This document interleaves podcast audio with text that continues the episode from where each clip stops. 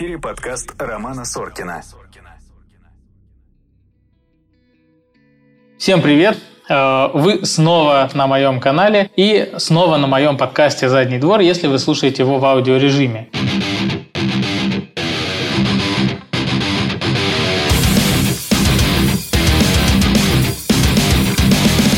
Сразу же подписывайтесь на канал, ставьте колокольчики, лайки, что там еще ставится на ютубе. Ну, а мы перейдем к нашей чудесной гости. Антонина Обласова, создатель блога «Нина Вакцина» и директор автономной некоммерческой организации «Коллективный иммунитет». Привет. Здравствуйте. Ну, расскажи немножечко про себя, кто ты, что ты, а я, так сказать, взрослая независимая женщина. Так, начало хорошее. Собственно, я биолог по образованию, э, занимаюсь вот таким вот странным хобби, потому что решила, что, наверное, все-таки надо с мракобесием как-то угу. бороться. Даже не сколько с мракобесием, невозможно бороться, это просто... Не можешь бороться, возглавь. Да, не можешь бороться, возглавь. это правильно.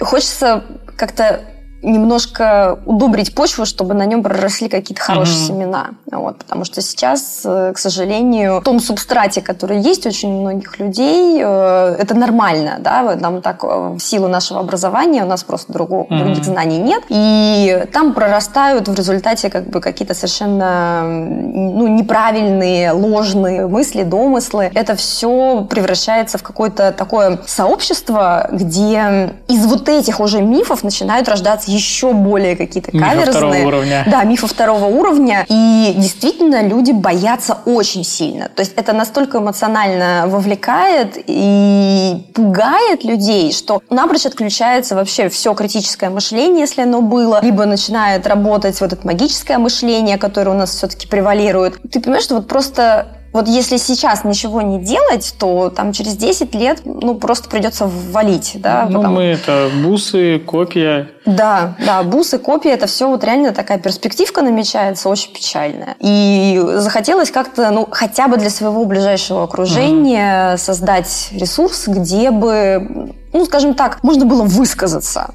а не то, что вот выплеснуть какой-то гнев, а вот как-то рационально рассказать хотя бы то, что знаешь. Вот. Но получилось, что как-то в какой-то момент все вышло из-под контроля, да, это уже стало не для ближайшего окружения, пришлось уже соответствовать ожиданиям и писать гораздо больше, даже о том, о чем, ну, на тот момент не знал, да, то есть стало понятно, что нужно узнавать что-то новое, вычитывать, консолидировать, потому что на русском языке информации вообще ноль практически. Но она есть, но не, не очень свежая. Нет, она как бы не то, что не очень свежая, она не очень глубокая, она не отвечает на вопрос. То есть человек задает какой-то конкретный вопрос. А ему говорят, вот иди и почитай вот здесь. Он там читает какой-то общий текст, он не может сделать из него свой собственный вывод. Да? Ему нужен вот что, вот у меня вопрос, а вот на него ответ. Да? Более конкретно. То есть это практически, ну это как техника продаж. Да? То есть человек получает ровно то, что он хочет. И это на самом деле очень важно, потому что такой вот общей информации ее более или менее достаточно, но ее тяжело анализировать не специалистам. Да? То есть вот я читаю, буду читать что по проктологии,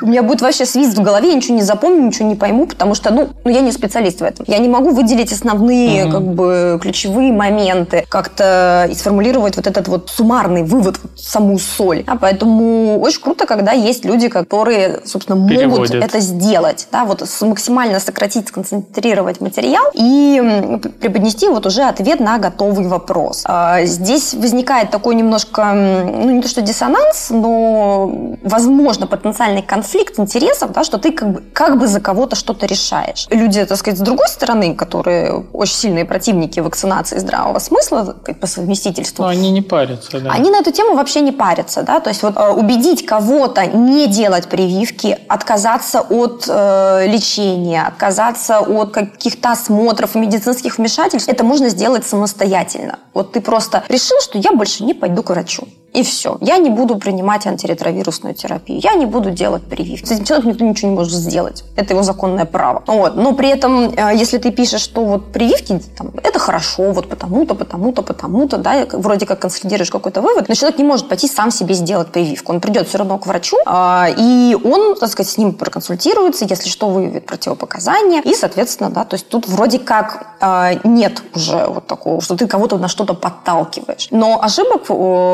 даже в медицинской среде достаточно много касательно вакцинации, поэтому я считаю, что все-таки эта информация очень важная. А почему выбрала темой вакцинации? Именно у тебя же, я так понимаю, много было путей, ну, какой именно стезей заняться. Почему именно вакцины? Почему ты не выбрала какую-то другую? У тебя же много было дорожек, так как ты биолог. Слушай, ну вот мы с тобой сейчас до записи разговаривали, что действительно там, биология очень разносторонняя такая специальность с огромным количеством направлений, но не было какой-то, ну, чего-то такого что безумно интересного. Вот учился и учился, да, там работал и работал. А здесь реально триггернуло. Вот прям триггернуло, потому что ты понял, что, блин, ну как?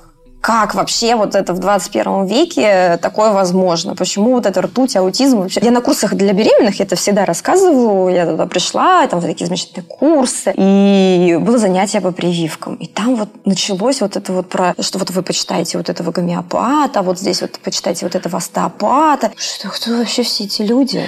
почему я должна им доверять? Как то нет, вы вот там состав почитайте. А я как бы так особо не запаривалась. Ну, все, все делалось там в школе делалось и в детстве. И как-то, а что там в составе-то может быть? Вот, а там ртуть, свинец, еще там что-то там тяжелые металлы. И там ой, вообще такие страшные последствия. Думаю, что черт побери, а ну, да, как? когда вот делаешь, просто не задумываешься, когда, ну, а тут говорит, а вот там черная оспа в этой прививке. Да, ты такой, да. а правда, черная оспа. Ну и начинаешь уже свои, ну вот если даже не имеешь отношения к медицине, я уж не говорю про физику, биологию угу. и, и химию, которую в школе вроде все должны проходить, но все равно как бы начинаешь думать, да, действительно, вот. И они так еще всегда рассказывают, это очень грамотно и очень цепляя за определенные да, страхи. Да, очень эмоционально. А основная масса людей, она настолько впечатлится, что примут просто как факт. И если это будет говорить человек, которого они заведомо уважают, которому они доверяют, потому что он всегда им помогал, всегда говорил какие-то очень полезные, правильные вещи. Да? В принципе, на курсах для беременных рассказывают много полезного. И у тебя просто нет оснований считать, что этот человек тебе вот всегда говорил правду, а теперь вот в виде исключения почему-то врет. А? Но получается именно так. То есть это какое-то системное заблуждение, вот просто затмение у ряда э, людей получается, которые очень активно его прям проповедуют Я про другого слова даже не могу сказать. То есть они настолько убедительно это вкладывают в чужие головы, что из группы там в 10 человек 9 откажутся от вакцинации. Mm-hmm. То есть это просто конвейер антипрививочников. А как думаешь, сейчас вот у нас э, прививки, в принципе, стали таким мейнстримом и в заголовках всех новостей, понятно, с чем связано. А как ты думаешь, больше ли стало вот антиваксеров сейчас, чем до вот этой пандемии? Слушай, на самом деле сложный вопрос, э, потому что очень тяжело это оценить оценить как-то объективно. Да, то есть, Вышли из тени. Да, я думаю, что очень многие, что называется, повскрывались, да, кто, кто раньше, ну не то чтобы колебался, но у него не было повода высказать какую-то активную позицию на этот счет. Я думаю, что очень многие испугались, да, потому что вот эта компания... Навязывание это жесткое. Да, ну компания сама даже вот по дезинформации, то есть настолько много вот всякого бреда сейчас в сети, что люди натыкаются на него гораздо чаще, чем на какую-то объективную информацию. Поэтому это пункт один. Второй пункт – это, естественно, принуждение. Я сюда вот ехала, меня подрезал товарищ, который... Я еду в своей полосе, он меня подрезал, я вот думаю, господи, а двойная сплошная ограничивает нашу свободу? Но, вот видимо, она ограничивает видимо, наше конституционное нет. право на свободу или нет? Вот в принципе, да, вот это ограничение, которое сейчас ввели, да, для некоторых людей принудительная вакцинация, это двойная сплошная, не более. И э, вот эту двойную сплошную мы до сих пор не соблюдали. То есть все на нее забивали. А тут вдруг решили, что надо правила соблюдать, да, потому что сейчас это принципиально важно. И закрутили гайки. И народ возмутился, как это так? Мы всегда, значит, правила нарушали, да, не зная даже об этом. А сейчас нам это делать не дают. И все вот это в совокупности, плюс, э, на самом деле, Плюс та чушь, которую несут многие наши и там, депутаты, руководители вот наши эти высшие, из медицины, да, там вот от министров иногда и каких-нибудь вот этих вот всех товарищей э, вылетают там такие фразочки, что думаешь, господи, ну, ну помягче-то можно было? да, там вот утверждение, что все там спутник защищает на два года. Ну откуда ты знаешь, два года еще не прошло? Ну просто это невозможно вот так утверждать. Надо говорить корректно. И если ты сказал, что мы предполагаем, что наша вакцина будет защищать два года, да, но через два года мы сможем это подтвердить или опровергнуть. Это корректно. Но это долго и не так, значит, сочно и смачно для... Для средств... заголовка не да, пойдет. для заголовка не пойдет. И, соответственно, да, э, люди в каких-то своих публичных заявлениях обостряют да, свои вот эти выражения, убирают всякое вот это вот лишние оговорки, оговорки, уточнения. И получается ерунда. Получается какое-то безапелляционное утверждение, бездоказательное, которое снижает доверие вообще ко всему. Особенно если это подкрепляется вот такой вот антиагитацией постоянной. И, в принципе, ничего удивительного, что очень многие сейчас и не хотят, и отказываются. И вот эта тема, чтобы купить сертификаты, да, и вот уже поговорили, что, ну, на самом деле, чипировать-то было бы очень прикольно, потому что можно было бы сразу проверить. Как животных, как же чипируют, и сразу чпонь, понятно, что, где, кто, какие какие да. при... истории болезни можно туда зашивать. Да. Это было бы точно надежнее, чем на госуслугах, с которых их все время тырят. Да. А прикинь, он бы еще глючил так же, как госуслуги. Не загружается чипчик.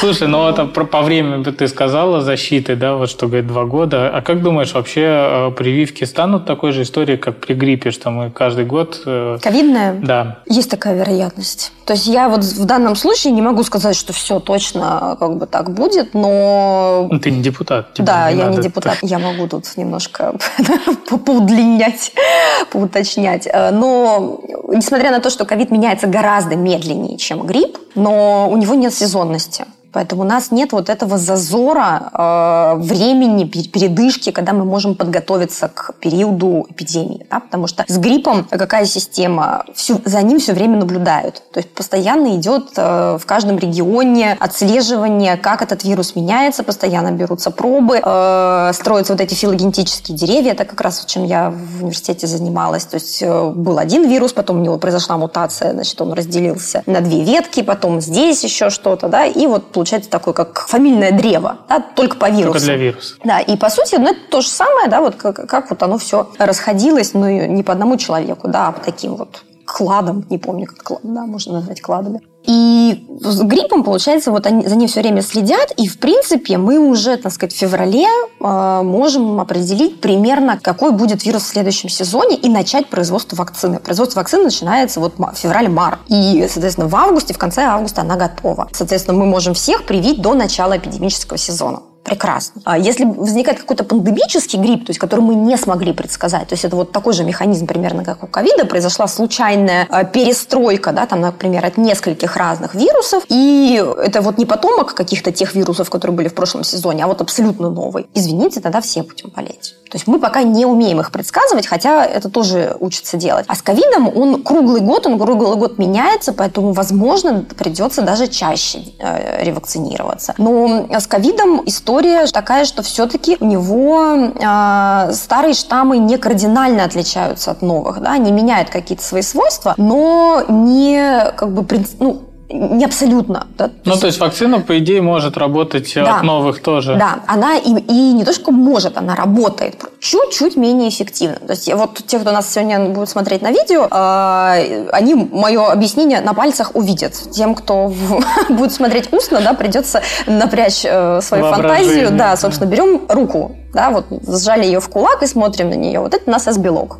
Вот. вот у него есть какое-то свойство, да, там ножка, э, основная поверхность шипа, и вот здесь, значит, тут косточка, тут косточка, тут колечко, тут ноготок подлиннее, тут покороче, ямка. Вот он весь такой неровный. И вдруг, значит, этот вирус понял, что если он делает вот так, то ему прикольнее, да, удобнее проникать в клетку. Но все остальное, да, не поменялось. Он может быть таким, таким, и еще разные варианты не будем показывать. А, но смысл в том, что он э, как бы меняется, но не полностью. Да? То есть он чуть-чуть модифицируется, улучшается, да, обрабатывает себя напильничком и выбирать более удобные варианты. Но часто остается консервативно, и поэтому э, вакцины от старых штаммов продолжают быть эффективны. Поэтому, может быть, мы выйдем на этом. И по-хорошему, э, если мы привьем абсолютно всех да, там, в течение месяца так сказать, не очень эффективные вакцины, да, даже от старого штамма, то у нас пандемия перестанет быть проблемой. А если мы вот так вот, как сейчас, будем ковыряя в носу по чайной ложке в час, там, вакцинировать, пока эти закончили, следующих надо уже по второму разу, то вот это вот все будет максимально способствовать развитию новых штаммов, да, потому что это такая же история, как примерно с антибиотикорезистентностью. Если мы жахнули да, разом смертельную дозу, то все, убили, и бактерия с этот, э, больше не наша проблема. А если мы по чуть-чуть, по чуть-чуть, что концентрация недостаточна, и она, так сказать... Меняется. Да, не то, что она меняется. Э, абсолютно чувствительные погибают, но остаются те, которые не совсем чувствительные. Они получают преимущество, э, начинают больше размножаться, делиться да, друг с другом. И вот мы уже получаем бактерию, которая к этому антибиотику устойчива. Примерно так же действует вирус. Вот, но если у многих будет такой вот незначительный, не сильный иммунитет, который там давно получен от болезни, либо давно от прививки, либо просто слабый выработался по какой-то причине, либо вот какой-нибудь неэффективной вакцины человек привился, который он думает, что защищен. Вот. Э, мы перестаем соблюдать меры безопасности. Соответственно, мы заражаемся, и вот то, что кто-то прививался, оно, в принципе, не меняет сильно картины. То есть для того, чтобы картина поменялась, надо вакцинировать большое количество, большой процент а сколько людей. надо процентов? Э, изначально звучали цифры типа 50-60% популяции. Сейчас, э, поскольку индекс заразности вот, вируса меняется, увеличивается, то и процент увеличивается. То есть, по-хорошему, сейчас лучше там больше 70, больше 80. А есть данные какие-то, сколько сейчас привито? В России что-то там порядка 16%, что ли. То есть, просто ни о чем. Да. Вроде все из всех телевизоров и радио говорят, вот, все, бежим. Все. Так видишь, э, вопрос в том, что это нужно было делать вот еще в феврале. То есть вот вышли предварительные результаты по спутнику, треть, по третьей фазе, где мы видим все возможные, в принципе, побочные эффекты, э, ну вот эти э, поствакцинальные реакции, связанные с вакциной, потому что, в принципе, там больше, чем через месяц мы чего-то такого и не ожидаем от, от вакцины такого типа мы видим, что вакцина работает, и вот надо было сразу, в принципе, вводить эту обязаловку массово, но при этом хорошенько подготовившись, создав запас вакцины. А сейчас всех отправили, да, уже спустя несколько месяцев э, очереди Вакцины нет, людей обязали, но не создали условия для того, чтобы это сделать. И в результате мы, может быть, даже и получим новую вспышку, потому что... В люди... очередях все стоят. Да, просто люди толпятся.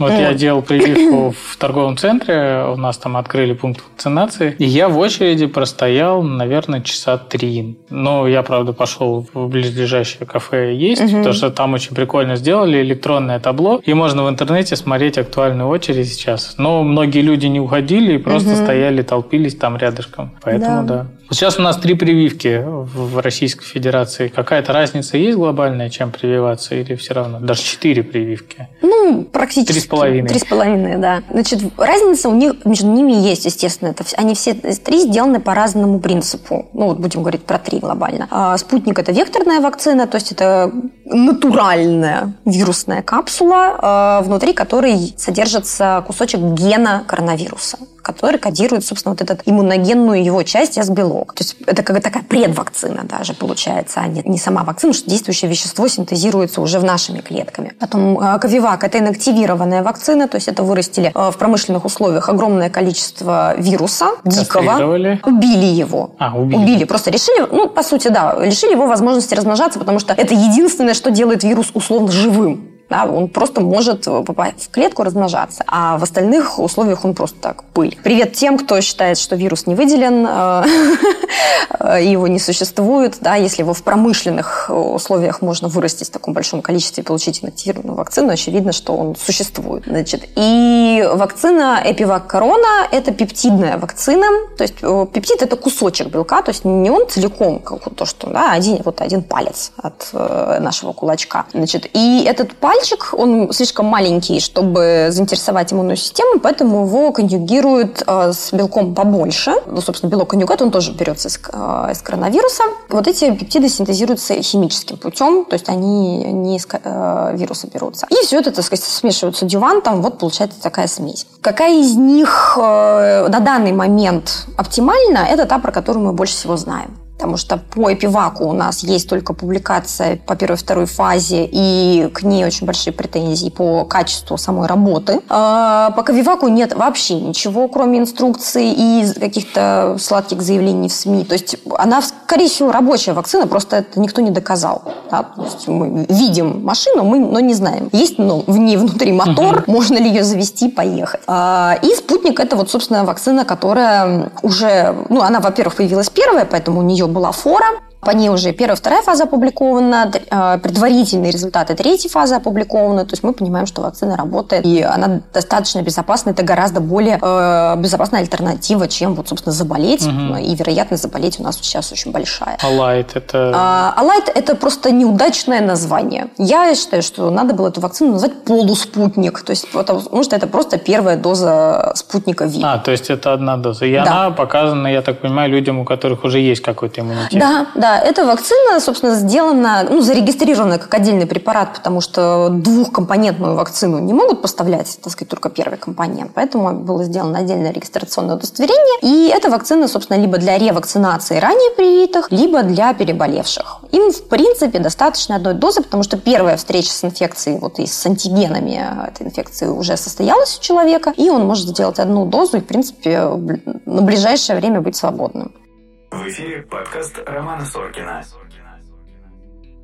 Давай про блог чуть-чуть поговорим, про твой. А, почему решила именно в Инстаграме создать блог и продвигать именно на этой аудитории? Почему не любая другая площадка? Слушай, изначально как-то даже не знаю, почему в Инстаграме. На самом деле, в какой-то момент подписалась на энное количество медицинских блогов, вот как раз в связи с рождением ребенка. Там их читала, и я не могу сказать, что я какие-то другие площадки э, даже рассматривала ну, то есть ты просто серьезно. в один момент решила, просто что напишу я пост. Я просто название придумала, и все. Mm. Да, вот. И зарегистрировала, и написала пост. А сколько лет уже блогу? А, три с половиной. О, круто. На год больше, чем у меня. Да, Классно. Вот. А есть ли желание периодически все бросить, закрыть Инстаграм, больше никогда не открывать? Каждый день. Много хейта вообще у тебя идет? Слушай, даже не сколько хейта. Хейт бывает, но он э, ну, мне иногда рассказывают и присылают скрины, как меня там где-нибудь поливают грязью в других аккаунтах, там прям есть люди, специализирующиеся на этом, вот, жить а спокойно не даю. Да, да, да, да. Кандидатская по нападению на Антонину. Вот.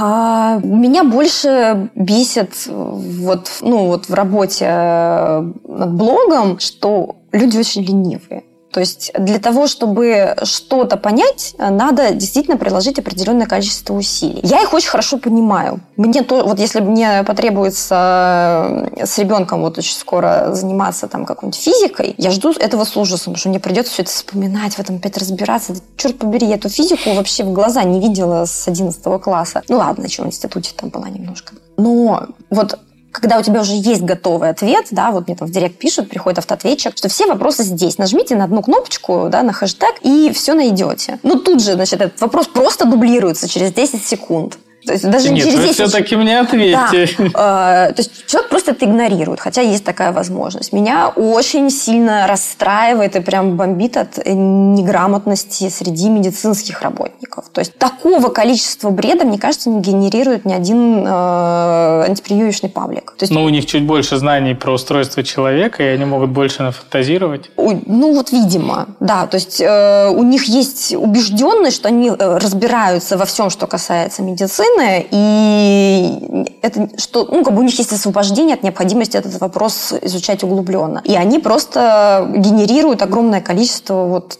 каких-то слухов, домыслов, и ты вроде человеку все объяснил, то вот есть там, не знаю, от ВПЧ вакцинация, вот такая схема. В инструкции нашей российской написана вот какая-то другая схема, неизвестно откуда взятая, даже производитель не знает, откуда она взялась. Реально, вот просто из воздуха. А, и так делать не надо объясняешь, почему там реально на 3000 знаков. А человек приходит к врачу, там говорит, нет, это все чушь, надо делать так. Человек приходит обратно ко мне. Вот мне врач говорит, что это чушь, а вы говорите, что это нет. Я понял. А, что, чем я могу вам еще помочь? Да? Ну, я говорю, я все объяснила, я не знаю, что я еще могу сказать. А вы можете, так сказать, хакнуть систему, да, так сказать, просто прийти через 6 месяцев на вторую дозу и проигнорировать вот эту рекомендацию. А если Можно не поставить две, одну по той схеме, другую по той. Вот. Э, но как бы это всегда будет компромисс, да, потому что у нас в России нет каких-то системных рекомендаций насчет вакцинации, потому что их даже законодательно создать невозможно. У нас вот просто уникальная ситуация. У нас один из приказов Минздрава это запрещает у нас должны быть клинрейки по э, нозологиям, а вот по вакцинации не могут быть. Давать, мы даже петицию писали отменить этот дебильный приказ. Нет, мы не можем создать клинические рекомендации, потому что существует этот приказ. Да мы в курсе, отмените его. Ну, как бы разговор глухого со слепым. Но э, факт остается фактом, поэтому врачам даже негде как-то консолидированно эту информацию посмотреть. Да, там есть какие-то справочники, но они не имеют законодательной силы. И вот с 23 года, когда у нас станут, по-моему, да, клинрейки обязательными, вот мы попадем вообще в прекрасную ситуацию, mm. когда их э, ну, будет очень мало по ну, как бы указаний по прививкам, и человек там с каким-нибудь хроническим заболеванием будет приходить к врачу и говорит, а я не знаю, что с вами делать, потому что нигде не написано. А общая рекомендация, что вообще с хроническими заболеваниями делать можно вне обострения, а в обострение на самом деле тоже можно, просто из-за того, что мы пытаемся избежать совпадений и другие приоритеты, да, мы как бы немножко откладываем, если ситуация спокойная. Ну, это вот все остается mm-hmm. за кадром. Ты сама ведешь блог или тебе кто-то помогает? Слушай, нет, я все сама делаю в блоге. Мне иногда там в комментариях из старых подписчиков девчонки помогают, кто уже давно меня читает. И такой, в принципе, у них еще вот остался энтузиазм кому-то что-то подсказать. Фанатики только да. с нормальной стороны. Да, да, да. Ну, такие, вроде они не агрессивные, хорошие э, девчонки. И вот они очень хорошо так помогают в плане ответов на комментарии, потому что у меня сейчас каждый раз дилемма. Вот у меня есть материал, его надо выложить, и я понимаю, что это три дня из жизни потеряно. То есть я его мало того, что там несколько дней пишу, а потом я несколько дней отвечаю на комментарии, ответ которых содержится в посте. То есть я уже даже ставлю этих попугайчиков, потому что, ну, перечитайте пост, перечитайте пост, перечитайте пост, воспользуйтесь навигацией, воспользуйтесь навигацией. Вот одинаково каждый день, каждый раз две тысячи комментариев под каждым постом. И, ну, вообще у меня есть там и семья, и вообще-то нормальная работа. И по НКО надо что-то делать. И, собственно, ну и неплохо было бы еще там Сколько времени ты тратишь на блог в целом? Э, слушай, по-разному. Бывает, что там и по 8 часов в день, то есть если это прям какая-то ну, горячая тема, на которую очень много вопросов, и ее просто невозможно целиком уложить в пост, потому что он будет размером с энциклопедию, а, и шрифт будет слишком мелкий, его никто не прочитает. Иногда пару часов в день, да, вот, например, там за июнь было очень много лекций по ковиду очень многие просили просто прийти, кто-то очно прочитать, кто-то там онлайн, конференция была, да, еще что-то. И у меня, по-моему, за июнь, может, один пост вышел. А, а когда-то бывает настроение, можно, так сказать, и подольше, действительно. То есть тут у меня нет никакого контент-плана. А, у меня гостевые посты, которые мне кто-то писал, некоторые лежат по два года уже. Мне, я периодически извиняюсь за это, что я про них помню, у меня есть список, но я ничего не могу с этим сделать. Вот, потому что реально приходится писать про, на какие-то вот сиюминутные темы, да, то есть вот что-то случилось, и надо прокомментировать, потому что очень важно мнение именно Антонины, да, тут кто-то там какую-нибудь чушь напишет, надо обязательно прокомментировать. Если критическая масса запросов про это, ну, про это событие превышает какую-то допустимую уже норму, приходится писать, потому что каждому отвечать, ну, невозможно. Давай в целом про вакцинацию поговорим немножко. А почему вакцины ну, скажем так, все разные, все на каких-то разных э, схемах основаны, да, где-то вот ты говоришь просто это векторная вакцина, где-то там кусочек вируса. Почему от разных болезней нельзя сделать какую-то универсальную формулу, где мы просто будем менять ну, кусочек да, этой вакцины для того, чтобы они все работали? А почему инфекции все такие разные? Не знаю. Природа.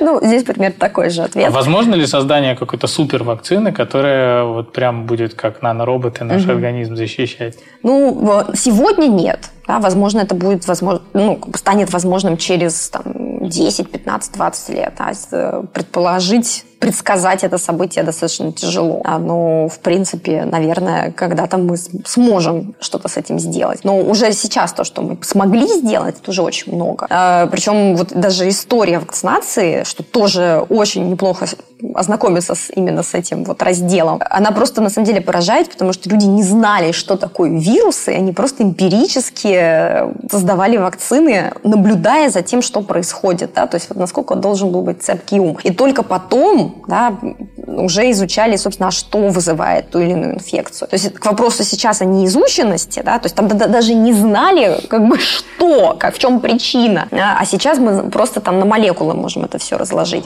Универсальную вакцину, где был бы кусочек от каждой инфекции, наверное, создать э, не получится, потому что, ну, как сказать, она, во-первых, будет очень дорогая. Вот возьмем э, ту же вакцину от ВПЧ. Есть двухвалентная, четырехвалентная, девятивалентная. По сути, это вакцина от двух, четырех и девяти разных инфекций. Потому что эти вирусы настолько уже отличаются друг от друга, что там иммунитет к одному вирусу не нейтрализует другую разновидность. Чтобы произвести как бы два антигена и 9 антигенов, нужны совершенно разные мощности, потому что их производят не в одной кастрюле. Это нужно 9 кастрюль а условно. Вот. И вот полная аналогия с кухней, да, вот тебе сварить там просто картошку надо, либо тебе приготовить так сказать, какое-то блюдо из нескольких компонентов. Обед. Да, комплексный обед. То же самое. И вот этот вот Градосил 9, он, соответственно, и гораздо дороже, и менее доступен, потому что там просто надо 9 биореакторов на каждый из этих компонентов. Соответственно, чтобы создать какую-то одну комплексную вакцину от всех инфекций,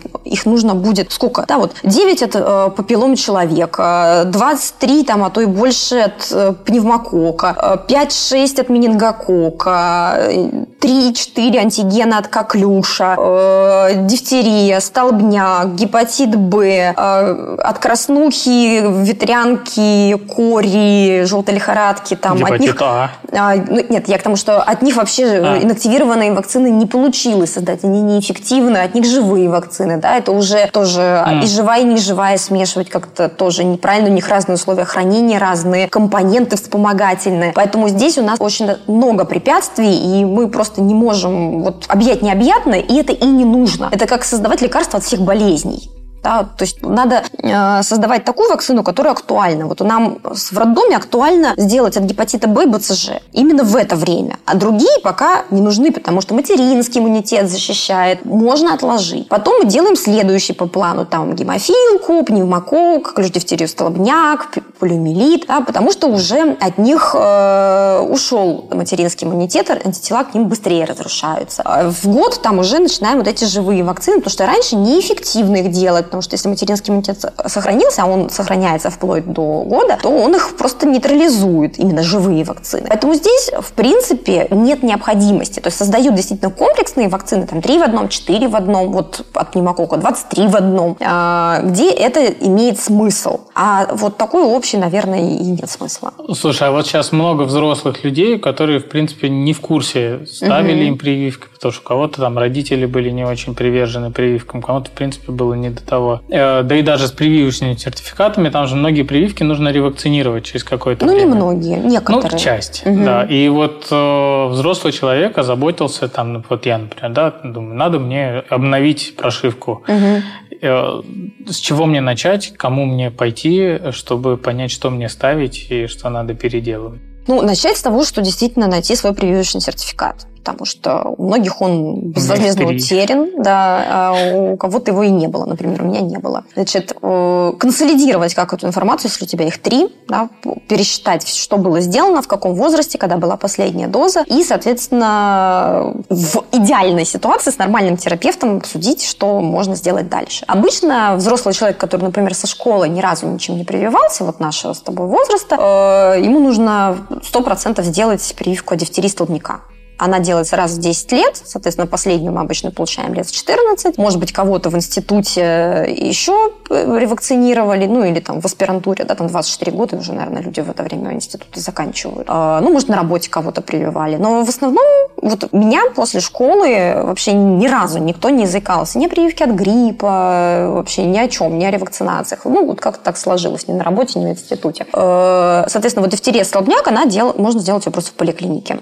А дальше э, от гриппа ежегодно, в принципе, если он у нас никуда не денется, вот продолжаем от гриппа вакцинироваться. В Питере, да, или в другой какой-нибудь эндемичной зоне ревакцинация от клеща. клещевого энцефалита, да. От клеща прививки нет, потому ну, что было бы здорово. Было бы здорово, так раз и не зацепиться. Опять это прививки. А, да, прививка от клеща – это штаны, заправленные в носки. Когда ну, штанину заправляешь в носок, люди от тебя много не ждут. Да что, ты просто велосипедист. Да. Значит, потом э, многое, чего мы не делали в детстве да, потому что постоянно появляются какие-то новые вакцины. Ну, как бы проблема могла существовать давно, а вакцины просто не было. А тоже гепатита Б. Э, прививки, прививка появилась там в конце 90-х у нас в стране, стала доступна, вакцинировали там где-то подростков, где-то не вакцинировали. В роддоме она, по-моему, с 2001 года делается только. Поэтому, если вы родились раньше, вполне возможно, что вообще не привита. А по-хорошему, любому взрослому надо регулярно обследоваться на гепатиты и желательно сделать прививку. Вот, соответственно, если вы вот такой вот взрослый человек, который ни разу от гепатита Б не прививался, еще и не сдавал никаких анализов, то было бы круто сходить просто сдать вот э, на анти, HBS-антиген, антитела к HBS-антигену и антитела к антигену. И по этому результату уже можно сориентироваться, нужна прививка или нет. Если много прививок, например, нужно ставить, э, можно ли их ставить одновременно или есть какая-то э, предельная нагрузка на иммунитет? Нет, никакой предельной нагрузки нет. Есть просто предельная широта открывания глаз медсестры, которая охреневает. Вам что, пять?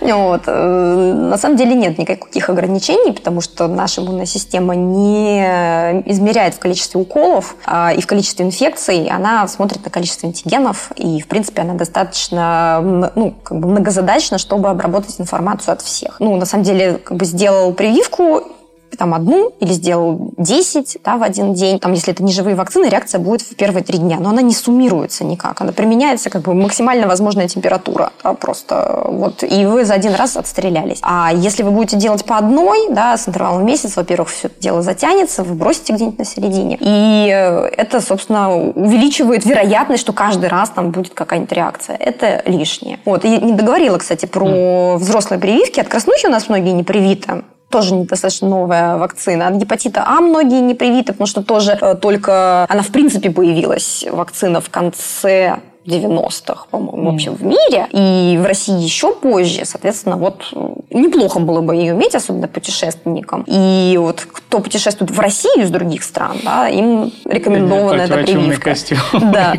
вот. А что у нас еще появилось? От ветрянки появилась вакцина. Ее раньше не было. Многие, ну, не многие, а некоторые люди не болели ветрянкой, поэтому для них это очень актуально, особенно девушкам перед беременностью. Или также вот мужчинам, кто планирует, собственно, заводить детей, которые могут им... И они могут принести домой беременной жене, и ребенок потом из сада может принести. То есть, а взрослые болеют фигово вот этой инфекцией. От вируса папилломы человека так э, тоже достаточно новая вакцина, и она ну так, глобально всем может быть рекомендовано до 26 лет. После там по показаниям. Э, если человек, например, э, мужчина, который занимается сексом с мужчинами, да, это дополнительный риск. Э, ВИЧ-инфекция. ВИЧ-инфекция, да, курение, там еще определенные факторы. И там уже, так сказать, ну, вот эта целесообразность как бы измеряется не только возрастом, а еще и другими обстоятельствами. У нас вот был проект прививки от рака, там есть тест, можно его пройти и, собственно, понять, нужна ли, насколько сильно нужна прививка. То есть сделать можно, да, и хоть в 50 лет. Просто ее целесообразность, э, ну, как бы выгода от этой, того, что вы ее сделали, будет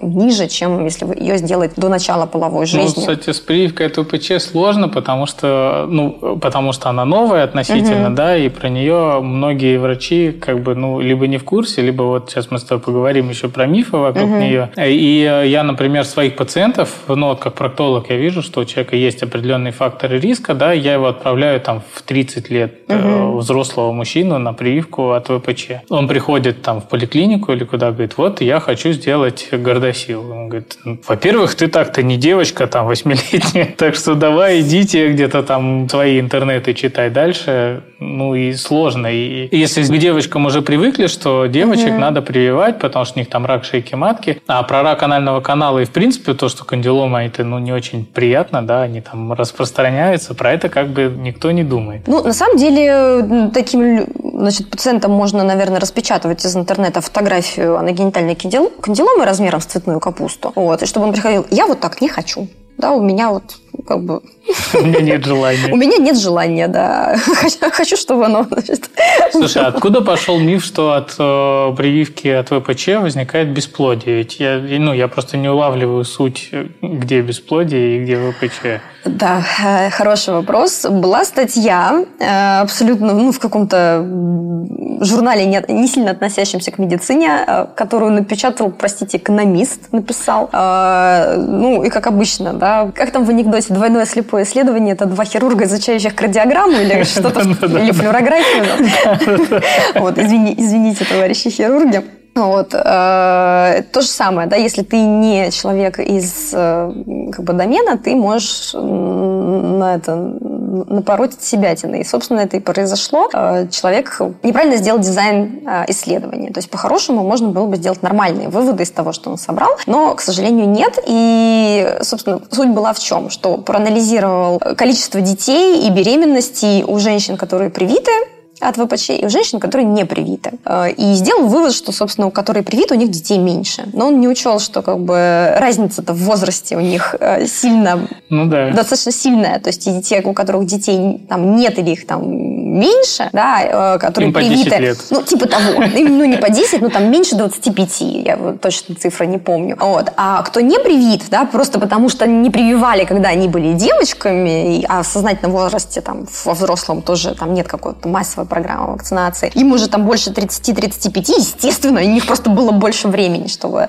все это сделать. Ну и там много еще других косяков. В итоге в 2019 году эту статью отозвали, реджекнули, все, как бы ее нет. Блогеры доказали, что это фейк, потом все-таки кто-то, видимо, написал, заботился в журналы, журнал это все тоже а, отрекся от этого. Но как бы кому какое в дело. В народ уже ушло. Да, в народ уже ушло, и теперь это все обросло какими-то неведомыми слухами и усилилось там. Ну, это как прививки и аутизм аутизм. То типа того, самое. да, да, именно так. И сейчас вот, ну, я не, я не знаю, как людям еще объяснить. Вот рак шейки матки, он может вызвать бесплодие. Нет матки, нет детей. Ну, логично. А, а как вакцина, которая в матку даже не попадает, да, потому что это не живая вакцина. Она Чип. Дел ну, чип. И что? Он тебе говорит, не размножайся, не размножайся. Он блокирует передачу генетической информации. Ну, интересно, какой, какой чип. Можно мне такой? А то таблетки пить задолбу.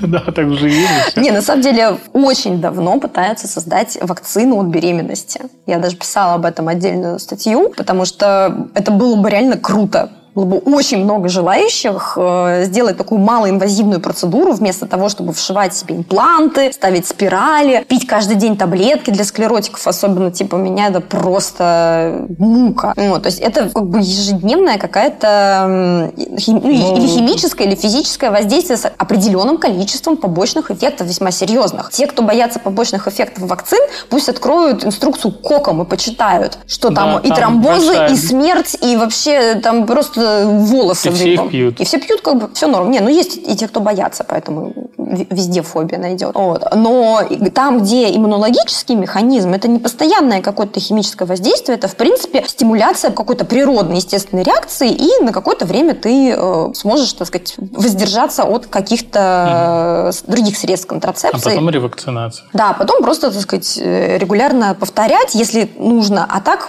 эффект недолгий и, ну, какой-то, не знаю, год. А, и ты можешь его а, прекратить, если ревакцинацию не сделаешь. Вот пытаются такое сделать, не получается. Эффект либо слишком недолгий, либо э, эффективность метода там, ну, вот, получаемого препарата кандидата очень низкая. Единственным надежным средством контрацепции остается воздержание, да, потому что у всего как бы есть какой-то ну, процент да. неэффективности. Поэтому здесь вот э, хочется понимать, чтобы люди, ну, как бы хочется объяснить, чтобы люди понимали риски соотносили риски, да, какую-то температурку от прививки и реально рак шейки матки в 25 лет, простите, это вот, ну, вообще несопоставимые риски. А посмотреть даже статистику по России по онкологии, там реально умирают ну, тысячами. Месте, да, по... тысячами умирают молодые девчонки. Смерть, она тоже вызывает бесплодие. Да, то есть вот этот человек, он все, он уже не размножится, и его гены для популяции, пускай, будут ну, да. потеряны. Возможно, очень хорошие. Вы слушаете подкаст Романа Соркина. Какие самые, наверное, бесячие мифы или вопросы у тебя в блоге приходят, самые такие раздраженные? Ну, я понимаю, что их очень много, но вот что-то из последнего. Ой, Слушай, ну вообще, на самом деле больше всего бесят вопросы, которые, ну, во-первых, очень часто повторяются, ну, как, и ответ на который очевиден, и можно найти в блоге, то, что я уже сказала. На самом деле очень много вопросов, которые человек может просто включив критическое мышление, сам на них ответить. Это тоже вот э, такой триггер. А вот из таких мифов, наверное, вот ну, про бесплодие действительно это чушь. Э, про чипирование, ну, что-то тут вот не истребляется, да, все множится и множится. Про то, что попытка сократить население при помощи вакцин, что у нас перенаселение, надо сделать, чтобы людей было поменьше. Да, поэтому им выделяют мат-капитал и всячески стимулируют рождаемость, но немножко это просто... Не прикрытие. Да, это, это разные ведомства, видимо, они не договорились, как э, Минздрав с Роспотребнадзором. То есть, на самом деле, мифы банальные, каких-то интересных вот таких, э, наверное, самые смешные вот был про люциферин, что в прививке,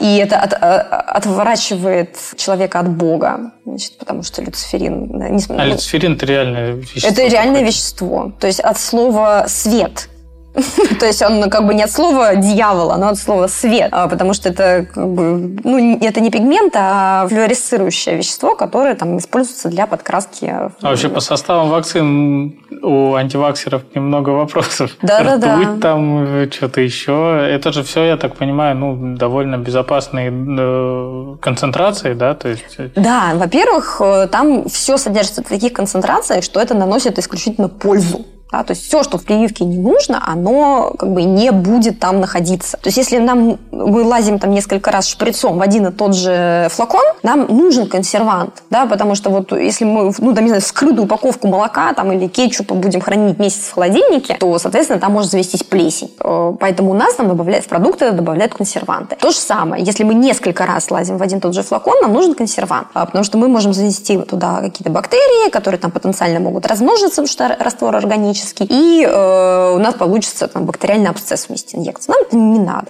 добавляем. А на, нас там потенциально могут слипнуться частички ну, вот, действующего вещества. Это повысит реактогенность, снизит эффективность. Там, там нужны эмульгаторы какие-нибудь, да, стабилизаторы. А если вакцину мы там замораживаем, размораживаем, нам надо, чтобы белок не нарушил свою вот эту вот структуру, да, потому что, ну, изначально же это как бы цепочка просто такая, а потом она, значит, свернута уже вот к крокозябру, а, и именно в таком виде она функциональна, да, то есть нам надо именно в таком виде ее показать иммунной системе. А если ее там э, без стабилизатора заморозить, разморозить, то он, значит, так распадется и получится совсем не то вакцина снизит эффективность. Вот, поэтому там BH очень важен, да, чтобы он был стабильным. А люди смотрят название, что там три с чего-то там еще что-то. Ой, у них уже все... Значит, как Е. Да, да как ешки. Тут столько Е, я не буду это есть. Да. А вот мне очень нравятся эти картинки, там черника и состав черники, там Е, Е, Е, Е, Е, Е, Е. То есть это, ну, это обычные самые вещества, которые просто промаркировали, чтобы их удобнее было э, писать на этот, э, ну, упаковке. То есть не дезоксирибонуклеиновая кислота, там, а ДНК, да, ну, условно. То есть это какие-то обозначения. И все. А антиваксы делают так, что они выписывают вообще состав всех существующих в мире вакцин в один столбик. Вот, значит, ищут, где еще это вещество применяется. Например, э, в некоторых вакцинах, потому что их ну, нужно э, анатоксин, например, э, деактивировать, чтобы он перестал быть токсином, а стал как бы полезной прививкой. А его активируют формальдегидом. И какие-то следовые концентрации могут остаться в вакцине. Вот они смотрят, ага, формальдегид.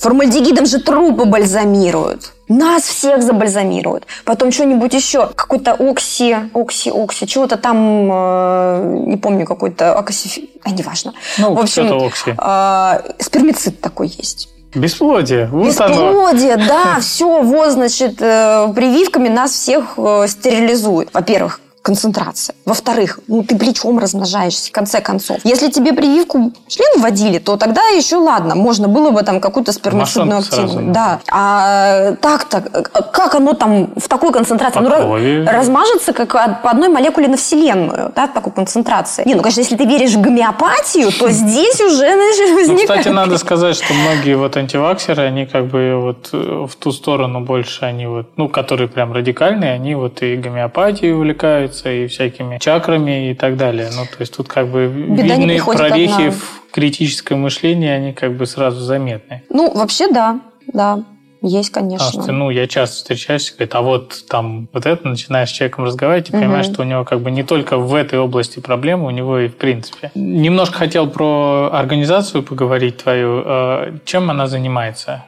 Да все тем же самым, что и блог. Информирование. Да, это информирование какое-то просто более системное. Это, ну, мы в принципе ее изначально, когда обсуждали вообще, зачем нам это нужно, мы решили, что вот когда мы просто блогеры, да, мы очень, очень мало веса имеем. Да. Все-таки какая-то организация, которая официально существует, платит налоги, там, э, ну, в конце концов, может кем-то финансироваться, может официально собирать пожертвования. Это уже все-таки что-то серьезное, когда у тебя есть вот э, больше ресурс, больше авторитет, ты можешь хоть на что-то повлиять, потому что какие-то мамки, которые ведут блоги, ну, они вообще никому не интересны. На них можно наплевать, и на, на нас, и, ну, и до сих пор, на самом деле, всякие вот вышестоящие плюют точно так же, как на всех вот этих мамок, которые против прививок. Для них нет никакой разницы. Мы все назойливые мухи просто с пупками разных цветов, потому что мы жужжим, что-то от них хотим, а они совершенно не имеют никакого желания что-то менять, потому что, ну, ничего не работает, но это не наш же KPI, чтобы что-то работало, да. Mm-hmm. Вот. А, и, собственно,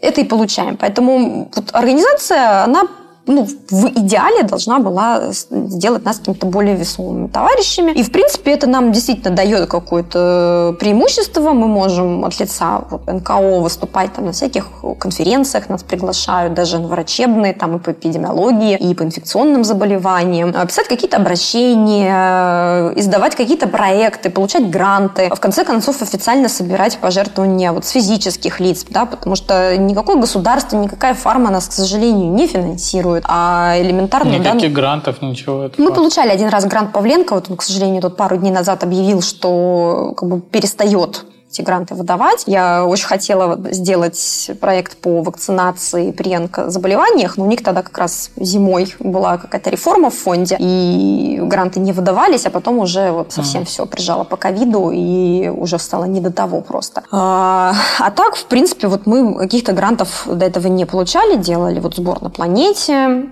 и делаем вот сейчас как раз по собранным деньгам. То есть в основном вы на пожертвования существуете? Да. А сколько, если не секрет, э, донатят? На... Э, порядка 50-60 тысяч в месяц. Этого хватает? На... Мы мало тратим. То есть у нас, э, поскольку у нас очень мало человек, мы не можем делать много проектов одновременно, поэтому, собственно, у нас пока да, таких каких-то финансовых проблем нет. То есть мы как раз создавали некоммерческую некоммерческую организацию, чтобы не было э, впечатления, что мы хотим на этом как бы нажиться, заработать, да, какие-то сверхприбыли по карманам распихать. Вопрос все-таки именно в некоммерческой активности. То есть, естественно, нам нужно платить зарплаты э, исполнителям, э, там, авторам статей, авторам, там, ну, программистам, которые, например, делают приложение, или дизайнеру, который разрабатывает там какой-то общий стиль, мерч там того же. Но как бы мы не можем, мы все деньги должны тратить на уставную деятельность НКО. На вы там цели. бесплатно работаете? Нет, почему? Мы получаем тоже какой-то... Я как директор, вот у меня 0,27 ставки МРОД.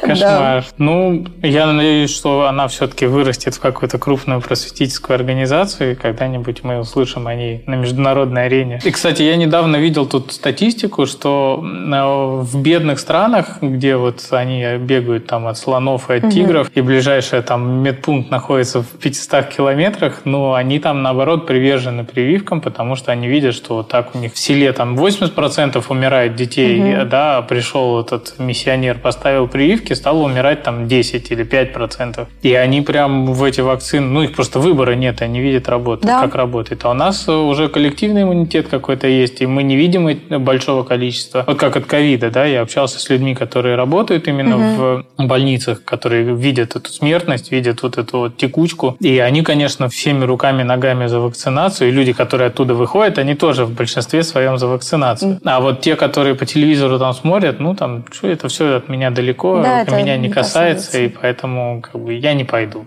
Там... У стран третьего мира у них э, очевидно, что когда у тебя нет возможности попасть к врачу, то есть вот там тоже Кения подписана на миссионера как раз, который там работает. И у них просто ну и даже если есть врач, просто не по карману. То есть врач стоит столько, что они не могут себе этого позволить в большинстве. То есть и им, ну, грубо говоря, выгоднее, если ребенок умрет, да, во-первых, есть не будет, во-вторых, тратиться на него не надо. А, а и... тут вакцина. Да, Э, и для них, в принципе, да, ну, если там, естественно, ну, невозможно, там, наверное, не любить своих детей, хотя сложно себе представить жизнь в условиях, когда у тебя большая часть погибает, э, ну, нам уже сложно. Все равно э, люди хотят, чтобы дети ну, выжили, ну, да, это, в конце концов, это рабочая сила, да, семья должна быть большой, чтобы выжить. И они понимают, что они пройдут 500 километров, сделают прививку, и им не придется лечиться. То есть они один раз бесплатно, скорее всего, да, в виде какой-то гуманитарной помощи э, пройдут вакцинацию, и у них ребенок не заболеет, ему не понадобится лекарства, ему не понадобится дорогой прием у врача. То есть для них это выгодно. Э, это действительно очевидное соотношение пользы и э, там каких-то рисков. То есть там эта температура вообще после прививки, да, там это у воздуха температура ну, выше. да, я просто сравнялась с воздухом. Да. О, нормально, прохладно стало. Да. Это кто-то говорил из знакомых, сделал прививку от ковида, поднялась высокая температура, как раз когда вот это было жарище 35. Он говорит, не стало прохладно. Это так классно. Почему вы сами не додумались? Так что иногда и температура от прививки тоже большой бонус. Да. Ладно, спасибо тебе огромное, что ты пришла. Мы очень классно, мне кажется, пообщались. Э, очень интересно. Я надеюсь, что подписчики мои увидят очень много и услышат полезной информации. Ну, а вы обязательно не забудьте поставить лайк, пишите свои вопросы в комментариях, э, подписывайтесь на Нину, я размещу все ссылки в описании, и поддерживайте ее некоммерческую организацию, потому что бороться с антиперевивочниками дорого, тяжело, но это необходимость для того, чтобы мы выжили.